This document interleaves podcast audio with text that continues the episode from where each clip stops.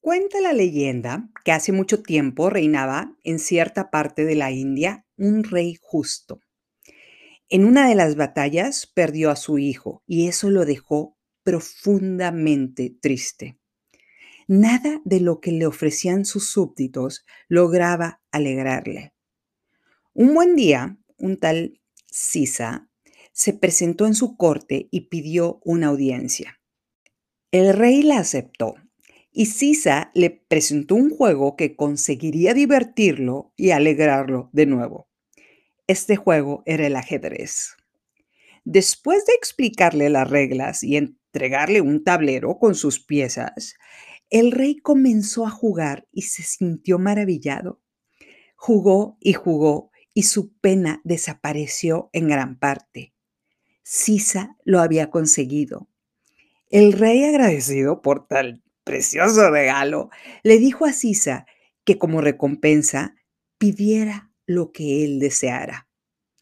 Sisa, quiero recompensarte dignamente por el ingenioso juego que has inventado. Soy bastante rico como para poder cumplir tu deseo más elevado. Di la recompensa que te haga feliz y la recibirás. Sisa continuó callado. No seas tímido, expresa tu deseo. No escatimaré nada para satisfacerlo. Grande eres, mi rey. Concédeme un corto plazo para meditar la respuesta. Mañana te comunicaré mi petición. Al día siguiente, Sisa se presentó de nuevo ante el trono y dejó maravillado al rey con su petición.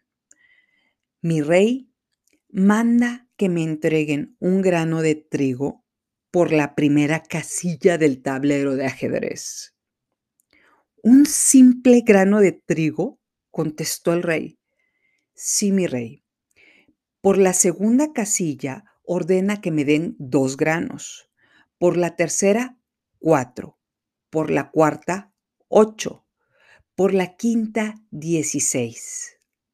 Basta, le interrumpió enojado el rey recibirás el trigo correspondiente a las 64 casillas del tablero, de acuerdo con tu deseo. Por cada casilla se doblará la cantidad de la que precede.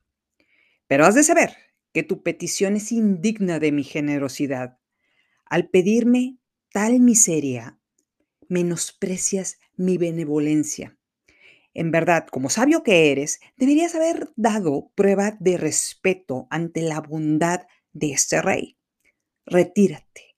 Mis servidores te sacarán un saco con el trigo que solicitas.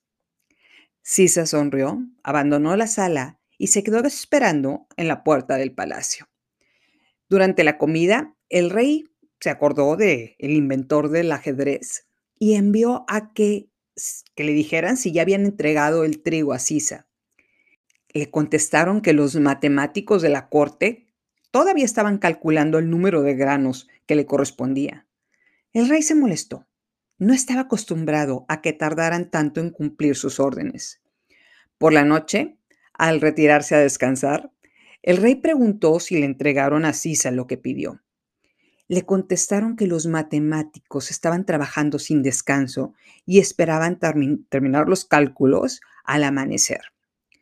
¿Por qué se tardan tanto? gritó el rey.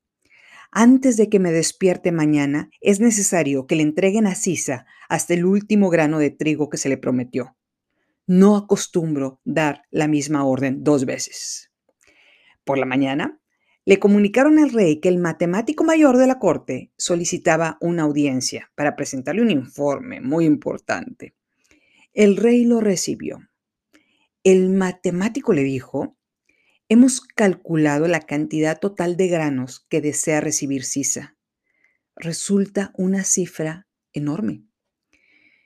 El rey le contestó, sea cual sea la magnitud, mis graneros no empobrecerán He prometido darle esa recompensa y por lo tanto hay que entregársela. El hombre le dijo, no depende de tu voluntad el cumplir semejante deseo. En todos los graneros no existe la cantidad de trigo que pidió Sisa. Tampoco existe en los graneros de todo el reino. hasta en los graneros del mundo entero, si los tomaras, serían insuficientes.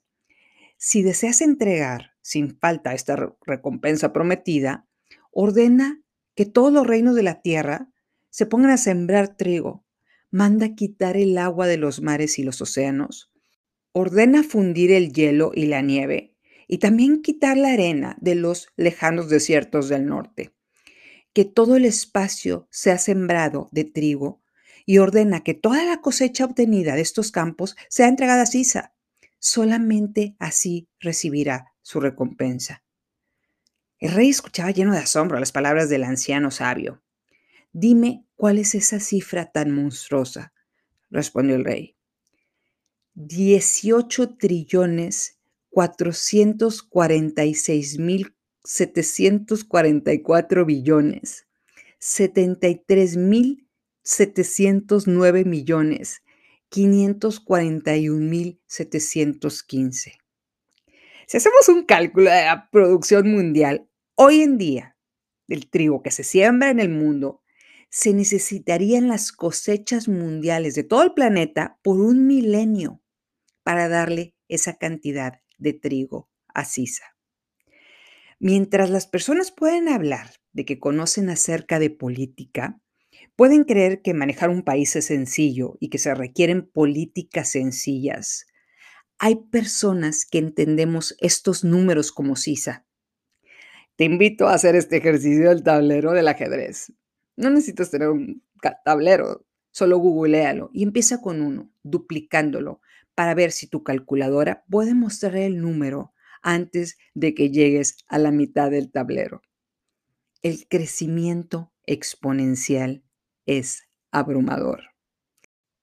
Para las personas que entendemos este ejercicio, si para el final de este episodio cambias el chip del e, efecto exponencial, los minions en mi mente estarán saltando vestidos de porristas, aplaudiéndome que hay más personas que entienden los conceptos básicos de la economía en general y del poder del trabajo diario.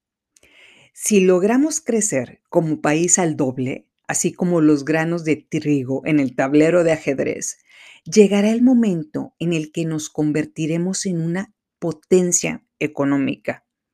Porque estaríamos hablando de que cada año, como el tablero de ajedrez, podemos duplicar lo que hacemos. Al siguiente año duplicaremos nuevamente esa cifra. Por eso, la cifra de crecimiento económico, el llamado Producto Interno Bruto o PIB, es tan importante en un país porque refleja qué tanto estamos generando riqueza. Por supuesto que este dato no muestra desigualdad, pero con mayor riqueza podemos encontrar trabajo u oportunidades para emprender. Por otro lado, este ejemplo en el que el trigo va de 1, 2, 4, 8, también aplica los precios de los productos. Es decir, si los precios están duplicando, un día compramos tortillas a un peso y el siguiente año a dos y el siguiente a cuatro, hasta el punto que ya no nos alcance nuestro dinero para comprar tortillas. Alguien podría creer que esto no pasa en la realidad. Permítanme decirles que la tasa de inflación en Venezuela en el 2020 fue 2.954%. Es decir, tenías que llevar una carretilla de bolívares venezolanos para poder comprar un litro de leche. El valor de la moneda se puede volver irrelevante y en el mercado negro los alimentos se empiezan a cotizar en dólares. Es por eso que es muy importante enfocarnos en crecer económicamente de forma exponencial, como en el tablero de ajedrez, y controlar los precios para que no se multipliquen de la misma forma.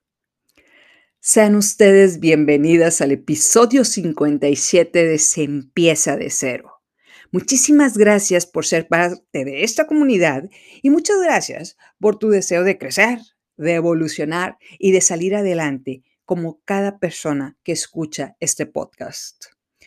Mi intención, como siempre, es el de hacer que de una forma sencilla podamos entender conceptos económicos, financieros y empresariales para cambiar nuestro chip mental e ir por más.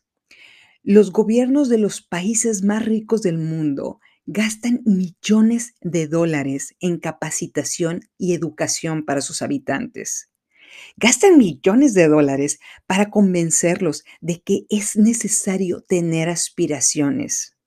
Empezar de cero sin importar de dónde vienes, sino a dónde vas.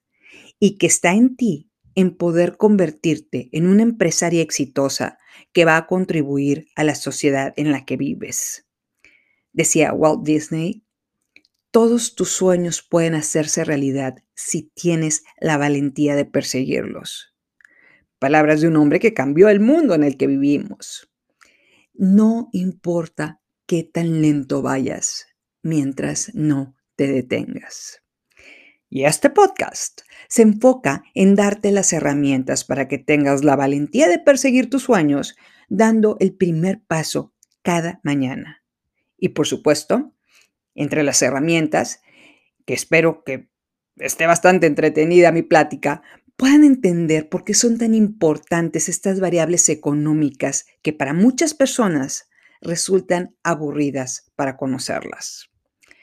El día de hoy Continuaremos hablando de Margaret Thatcher, pero esta vez nos enfocaremos a una película titulada La Dama de Hierro, en la que aparece Meryl Streep, la cual ganó un Oscar por la actuación en esta película. Esa película la puedes encontrar en Amazon Prime y vale la pena verla, a pesar de ser una película lenta. Porque, número uno, hablaré de ella. Número dos, Margaret Thatcher entiende las variables económicas impopulares a la población. En el episodio adicional hablaremos de la forma en que termina su vida y su huella en el mundo. Déjenme contarles de esta película, en caso de que no tengan suficiente tiempo para verla. Esta película se estrenó en el 2011 y muestra a Margaret Thatcher en la vejez, luchando contra la demencia senil con alucinaciones de que su esposo platica diariamente con ella, cuando en realidad su esposo murió años atrás de cáncer. La película relata los últimos años de Margaret Thatcher y ella recuerda las decisiones importantes que tuvo que tomar para convertirse en la mujer con más impacto en la historia económica en el siglo XX. Margaret recuerda a su papá diciendo, sin importar lo que pase, mañana seguiremos adelante. El alma de una comunidad son los negocios pequeños. En esta isla somos fuertes, somos autosuficientes. Creemos en ayudarnos entre nosotros, no con las limosnas del Estado, sino con apoyo empresarial mutuo. El papá de Margaret le graba en su cabeza que los negocios pequeños son la base de un país. Los emprendedores son la fuerza de un país. Se necesita tener ambición individual para que el país prospere. Margaret estaba riendo la banqueta de la tienda de su papá ve a pasar unas señoritas burguesas muy monas diciendo que van al cine. Pero Margaret no puede, porque tiene que barrer banquetas, tiene que lavar tazas y tiene que estudiar. El papá le dice no seas de las que siguen la corriente, Margaret. Tienes que forjar tu propio camino. Margaret abre un sobre con un mensaje que dice que fue aceptada en Oxford, solo para visualizar el mérito de ser aceptada en esta universidad. Esta universidad ha educado a 29 primer ministros de Inglaterra y más de una docena de jefes de Estado en el mundo. Sus exalumnos han ganado 73 premios Nobel, cuatro medallas de matemáticos equivalente a Nobel y seis para genios computacionales. Y no solamente se limitan a aprendizaje, sus exalumnos han ganado 160 medallas olímpicas. Solo para fines de comparación, México como país ha ganado 73 medallas olímpicas en toda su historia. Esta universidad, solo con sus alumnos y exalumnos, ha ganado más del doble. Entonces, digamos que ser admitida en Oxford fue un gran paso para ella. Su papá le dice, no me decepciones, Margaret, pero su mamá no la felicita porque estaba ocupada lavando las tazas. Y ella le dice a su hija, tengo las manos mojadas, por lo que no te puedo dar un abrazo. Ahí se muestra cómo ella, Margaret, adoraba a su padre y la poca simpatía que sentía por lo que hacía su madre de su vida. Margaret se gradúa de la universidad y empieza a probarse en los círculos políticos. Es decir, era momento de ver sus alcances. Le preguntan sobre su familia, porque generalmente en la política de Inglaterra la nobleza o una posición económica sólida son los que juegan un papel relevante en la política. Ella les dice que su papá era un tendero y ella lo ayudaba en el negocio. Los hombres se burlan y le contestan, vaya historia para comenzar una carrera política. Pero eso no la disminuyó. Les contestó, sí, la hija del tendero, que se acaba de graduar de Oxford. Por supuesto, cuando vi esa escena, solté la carcajada, brindé con mi vaso de limonada y dije, eso, Margaret. Los minions en mi cabeza se vistieron de la banda Molotov y empezaron a cantar, dame, dame, dame todo el power. Andaban alocados viendo a Margaret tomar el poder de la mesa. Y Margaret continúa, hay que motivar a las personas a salir adelante por ellas mismas. Nosotros ayudamos a la población, pero las personas tienen que poner manos a la obra e intentar cambiar su realidad. Le vuelven a tratar de dar un gancho diciéndole, una hija del tendero sabe mucho de eso, ¿no? Y Margaret vuelve a tomar el control de la mesa respondiendo, sé más que aquellas personas que nacieron bajo la protección de una familia adinerada. A los minions en mi mente se le cayeron las quijadas. Larga vida a la hija del tendero. Margaret insiste que tiene que haber responsabilidad fiscal. ¿Qué significa esto? Que si al gobierno le caen 10 pesos que recolectó de impuestos de los empresarios, debe gastar 10 pesos.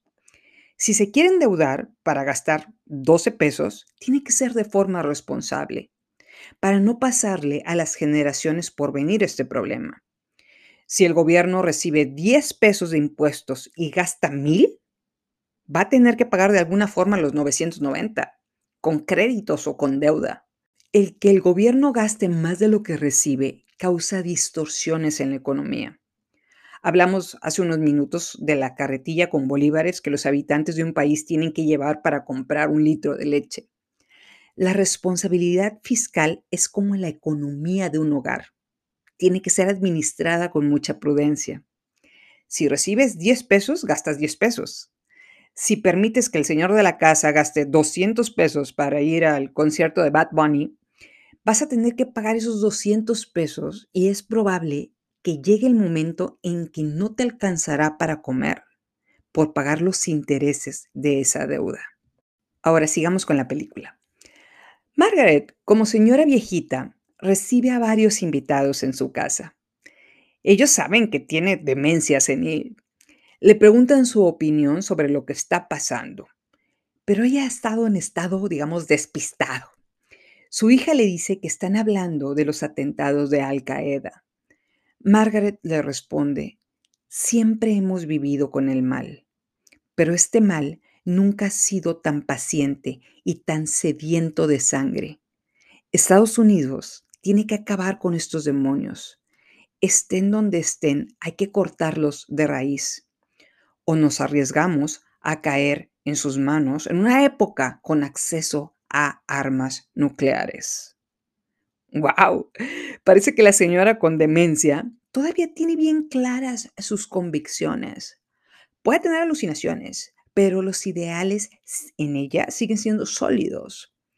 Al final, una de las invitadas se acerca, se hinca frente a ella y le dice a Margaret que ha sido una inspiración. Verla ha sido una inspiración. Margaret le contesta, solía tratarse de hacer algo en lugar de ser alguien. Tuve que ponerle pausa a la película y pedirle a mi hija que me acompañara a ver esa escena. Y aquí déjenme ponerles dos ejemplos de la diferencia en hacer algo contra ser alguien. Después de mi primera temporada, un podcaster me hizo una entrevista. Yo acababa de empezar, por lo que dije que sí. Este podcaster me pedía que dijera todas las grandes batallas que he ganado en mi vida empresarial. Las veces que me he sentado en una mesa y he mostrado mi poder como empresaria. Y todas mis respuestas se enfocaban en, en realidad he fallado decenas de veces. Y una de ellas me han funcionado, algunas.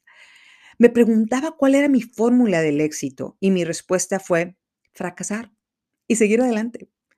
Y este hombre estaba desesperado. Le dije una frase de Jessica Herring, tienes que ver al fracaso como el principio y el punto medio, pero nunca debes de verlo como el final. Por supuesto, cuando acabamos la entrevista, el hombre estaba frustrado. Me dijo que quería ver a la Estivalis vencedora, a la Estivalis poderosa, a la que llega una mesa y todos se levantan de sus asientos porque es la gran negociadora. Yo le dije que esa mujer no existe. Le dije lo mismo que Margaret. La vida se trata de hacer algo, no de ser alguien. Mi propósito es que a través de la vulnerabilidad podamos encontrar quiénes somos. Los superhéroes son para películas. Si creemos que solo ellos pueden tener éxito en entrevistas como estas, estamos fritos. Y aquí aprovecho para decirles que hablaremos de la vulnerabilidad en uno de los siguientes episodios. Pero bueno, este podcaster me respondió con cierto grado de molestia. Nunca conseguirás el éxito en un podcast con esa mentalidad de vulnerabilidad. Quise contestarle algo matador para que verdaderamente viera el poder de Estivalis, pero los minions en mi cabeza se vistieron de Vito Corleone y me dijeron, hey Pantera, no es personal, esta vez cierra la boca. Me despedí de él con un apretón de manos. Él me dijo que la entrevista no iba a salir al aire, porque no era su mercado ni era lo que su audiencia quería escuchar. Hoy en día, mi vulnerabilidad y este podcast hemos sido considerados como el podcast más escuchado para mujeres emprendedoras en Latinoamérica. Mientras los podcasts de estos hombres superpoderosos solo se escuchan por los primeros cinco minutos por falta de contenido. Se trata de hacer algo, no de ser alguien. Desde ahí ya no hago entrevistas ni colaboraciones, porque mi vulnerabilidad y mi rebeldía no son el tipo para hablar en otros podcasts. Otro ejemplo. Mi hija me dice que una influencer de TikTok recomendó no lavarse el cabello con shampoo, solo con acondicionador, y que este TikToker tiene el cabello divino. Le respondí que la podía llevar con una dermatóloga, la que estudió medicina, en específico algo que tenga que ver con la piel, una dermatóloga le podía dar una buena recomendación. Sin conocer a la TikToker, le dije que seguramente trataba de ganar seguidores y tenía que decir algo polémico, Seguramente su cabello pasó por varios tratamientos para verse hermoso y que al ver un cabello así, varias personas la siguieran para más consejos. Mi hija solo movió la cabeza de arriba abajo. Entendió el mensaje que no se trataba de alguien. No se trataba de hacerle caso a un influencer enfocada en ser alguien, sino se trataba de escuchar a una experta. Ahora, regresando a la película solía tratarse de hacer algo en lugar de ser alguien. Margaret gana un asiento en el Parlamento y recuerda uno de los discursos de su padre. Él decía, Napoleón nos llamó una nación de comerciantes. Trató de insultarnos, cuando en realidad lo tomamos como un halago. Por eso ni Hitler ni él pudieron conquistarnos. Nosotros creemos en darle la oportunidad y la libertad a los jóvenes para llegar a su potencial. No hay que fingir que en esta sociedad todos somos iguales. Nunca hemos sido iguales y nunca lo seremos. Debemos animar a nuestros hijos a aspirar a lograr más de lo que nosotros hemos logrado. Ellos serán los líderes del mañana. El papá le hizo entender que no se trataba de ser comunista. No todos somos iguales. La verdad es que si este modelo económico socialista funcionara, todos nos quisiéramos ir a vivir a estos países. Cuba, Venezuela, Bolivia, Corea del Norte. Si vemos las noticias, la población de estos países dan su vida por huir de la pobreza. Es decir, no vemos personas entrando ilegalmente a estos países para vivir el sueño de trabajar para ganar dinero. Vemos a los habitantes de estos países socialistas y comunistas entrando ilegalmente a Estados Unidos para vivir el sueño americano, el sueño del capitalismo y el neoliberalismo. Ahora, en una entrevista le preguntan a Margaret qué aprendió de su visita a Estados Unidos ella responde, en Estados Unidos no tienen miedo. Nosotros tenemos nuestra cultura, ellos tienen una sola filosofía. No se trata de lo que has sido, sino de lo que puedes ser. Qué brillante momento. Olvídate de lo que crees que es tu cultura y tu lealtad a las cosas equivocadas. Si no eres rico de abolengo o miembro de la realeza, eso no te define te define lo que decides hacer hoy con tu vida. Y con esta mentalidad, Margaret se convierte en la líder de su partido. Y con esta mentalidad y un cambio de look, se convierte en la primera ministra de Inglaterra, la única mujer en lograrlo, y gana tres elecciones consecutivas. ¿Cómo? Repitiéndole a sus habitantes las pequeñas empresas son la base de nuestro país. Es la única forma de crear trabajo. Los sindicatos se iban a huelga y su mensaje fue claro. Solían representar a sus trabajadores. Ahora los líderes de estos sindicatos están destruyendo empleos. Es hora de regresar a trabajar.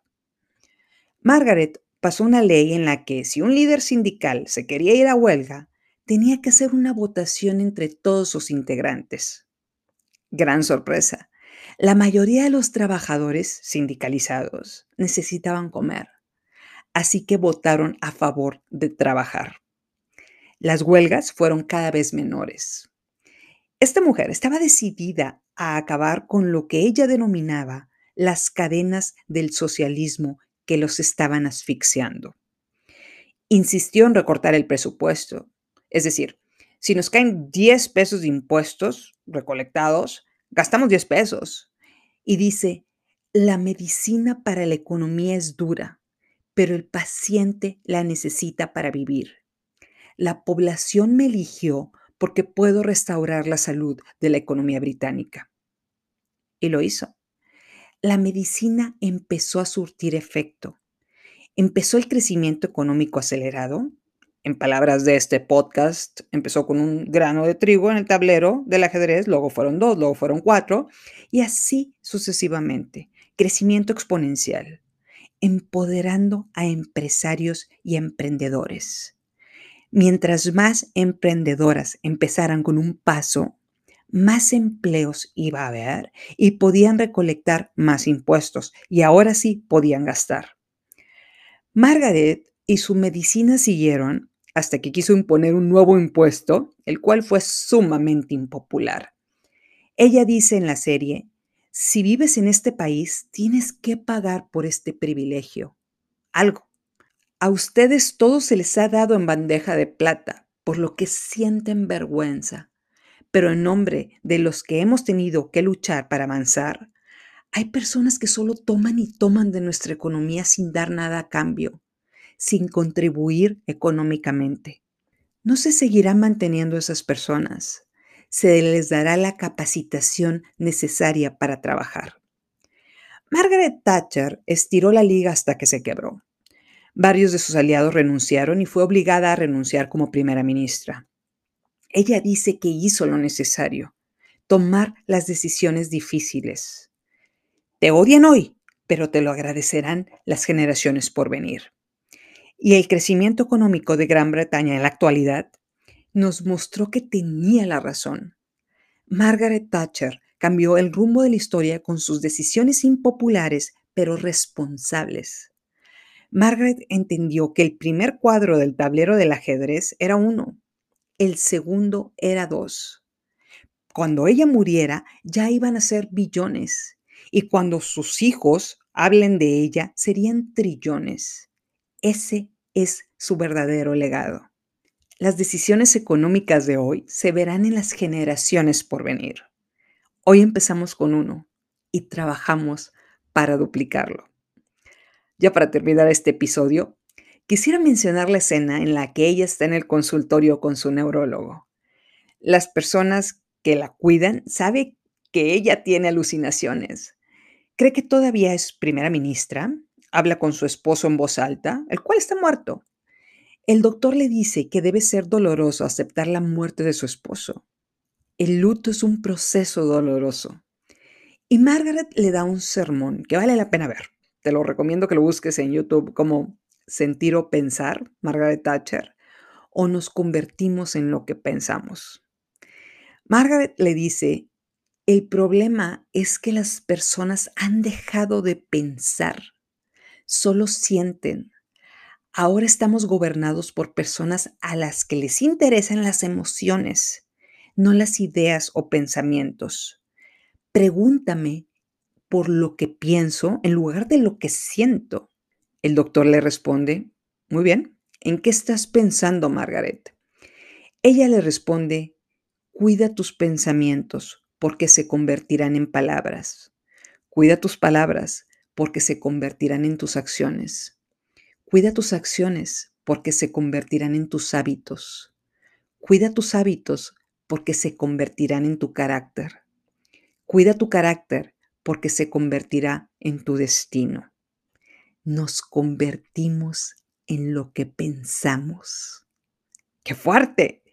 Y de eso se trata la ley de la atracción, el secreto, cursos de motivación y este podcast, en cambiar lo que pensamos para convertirnos en esta nueva realidad. En buscar una versión de nosotras mismas en la que podamos sentirnos orgullosas. Una versión que probablemente nadie trazó en nosotras cuando éramos pequeñas. No tuvimos al papá de Margaret para decirnos, forja tu propio camino. Puedes llegar tan alto, a una altura que ninguno de tus antepasados soñó en llegar. Pregúntale a tus antepasados en el vagón del tren si luchas o te sientas a negociar con tu vida actual. En lugar de buscar un príncipe azul, puedes ser la princesa vestida en azul, como Margaret, que sale vestida en azul en prácticamente toda la película, siendo tú la que cambia tu realidad. Si no te sorprende esa versión que visualizas en ti, esa versión es insuficiente nos convertimos en lo que pensamos. Y Margaret lo entendió aún con la demencia. Regresa a su casa y ve que la ropa de su esposo está todavía guardada en su closet. Y en un momento de lucidez, tira la zapatera y se da cuenta que mientras no deje ir todas las pertenencias de su esposo, las alucinaciones continuarán. Por lo que toma bolsas de plástico y saca la ropa, zapatos y recuerdos de su esposo. Los pone en bolsas y decide que es momento de dejarlo ir. La imagen de su esposo se va por un túnel luminoso sin zapatos y le dice a Margaret que estará bien. Se tiene a ella misma. Por supuesto, 19%, no puedo hablar de duelo. No soy una experta y sería insensible de mi parte hablar de un dolor que mi mente ni siquiera puede comprender. Pero por toda aquella traición de una amiga, de tu pareja, de un socio o de un familiar, por el dinero que perdiste engañada por un estafador o una mala inversión, por tus abuelos que lograron hacer algo extraordinario en el mundo y tú no encuentras una salida para lograr lo que ellos lograron, Margaret nos dice, nos convertimos en lo que pensamos. Cuando sea tu tiempo de empacar y deshacerte de esa traición, esa mala inversión, ese engaño o esa sombra del éxito, tus pensamientos se convertirán en tus palabras, en tus acciones, en tus hábitos, en tu carácter y finalmente en tu destino. Nunca es demasiado tarde para empezar de cero. Aparte de mí, dicho también por Margaret, la hija de un tendero. Solo necesitas poner un grano de trigo en el tablero de ajedrez y trabajar para que el efecto exponencial pueda traer a tu vida un millón de veces lo que perdiste, de manera tal que al recordar ese dolor, lo recuerdes como un paso irrelevante en tu vida. Lo que realmente te marcó fue la voluntad de poner el primer grano de trigo en el tablero. La clave del éxito es empezar antes de que estés lista. Algunos sueñan con grandes logros, mientras que otros nos quedamos despiertas y actuamos sin importar que el resultado sea un fracaso. Hoy puede ser tu momento para actuar. No lo olvides, estamos juntas en esto. A continuación, un episodio adicional titulado Lavando la taza en un mundo diferente. Soy Estivalis Delgado, muchas gracias por escucharse Empieza de Cero.